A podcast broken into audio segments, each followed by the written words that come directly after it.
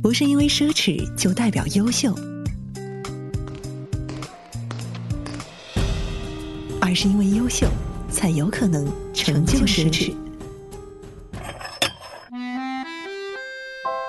爱他更要懂他。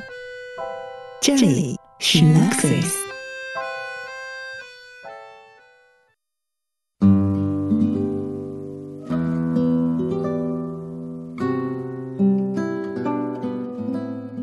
从服饰腕表到豪车数码，从美食旅行到艺术收藏，Luxuries 是一档贴合时下生活的轻奢品播客节目。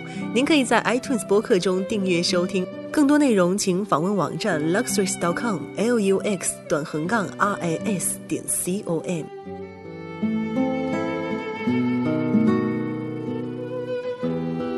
再来说一说二零一五年 Givenchy 在中国较为热议的话题。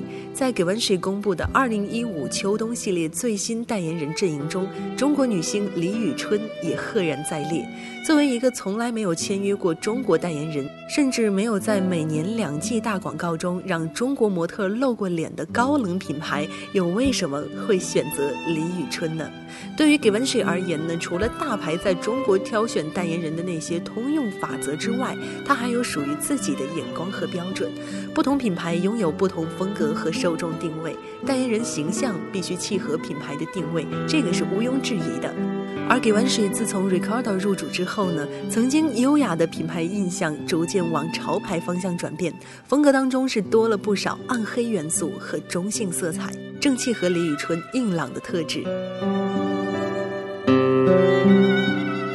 再说，被天朝人民视作圭臬的关系生存法则，在时尚圈尤其行得通。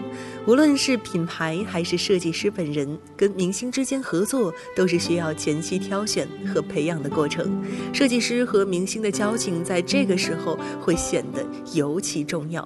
品牌的设计总监们会选择跟自己关系良好的艺人作为品牌代言人，这是时尚圈的潜规则。其实啊，也无关私心。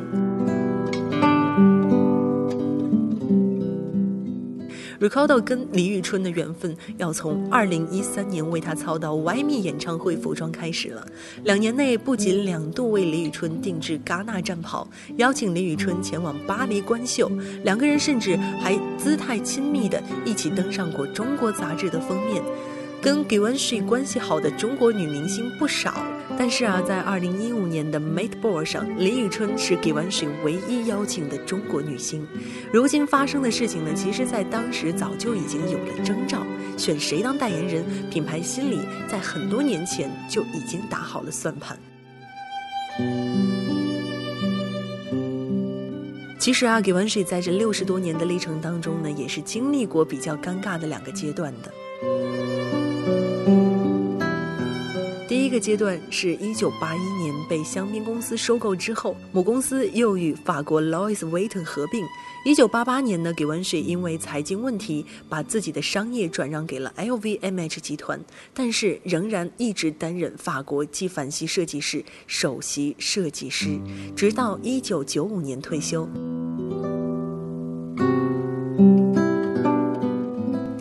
这个尴尬阶段呢，是在二十世纪二十年代中期，一九九五年给完水退休之后，经营者 LVMH 集团首先选择了英国前卫设计师约翰加里亚诺担任设计总监，但是这位英国青年似乎并不把法国传统放在眼里，让 Givenchy 的崇拜者们无法忍受。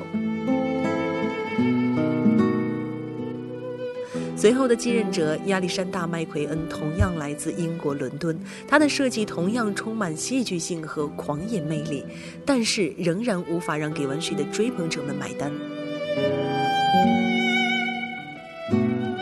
这些设计天才尽管都曾经为 Givenchy 注入了新鲜血液，但似乎并没有哪位设计师能够和这个优雅而伟大的品牌完美匹配。直到2004年，西卡多提西有幸成为了纪梵希的第四位继任者。2005年至今，他开创了 Givenchy 的新时代，重新获得了人们的关注和好评。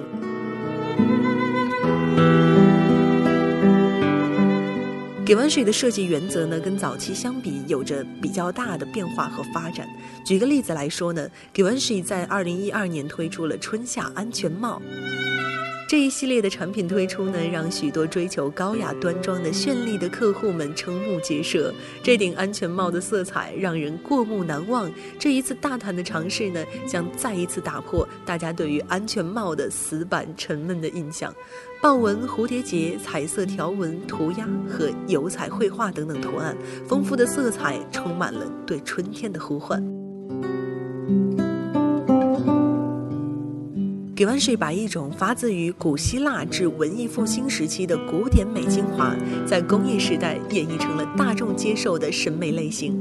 他们建立起一种审美变迁，打破梦露式丰满性感对当代审美标准垄断的同时，提供了一个将女性从追求丰乳肥臀的男权审美观中解放出来的可能性。无论是在服装设计还是品牌经营上，给完水都十分有远见。直到六十年后的今天，赫本风仍然并未过时。像是简单的黑色小洋装、七分裤、黑色高领毛衣、围巾，甚至是平底鞋、大框太阳眼镜等等，这些赫本注册商标，如今依然是好莱坞和各路明星的挚爱。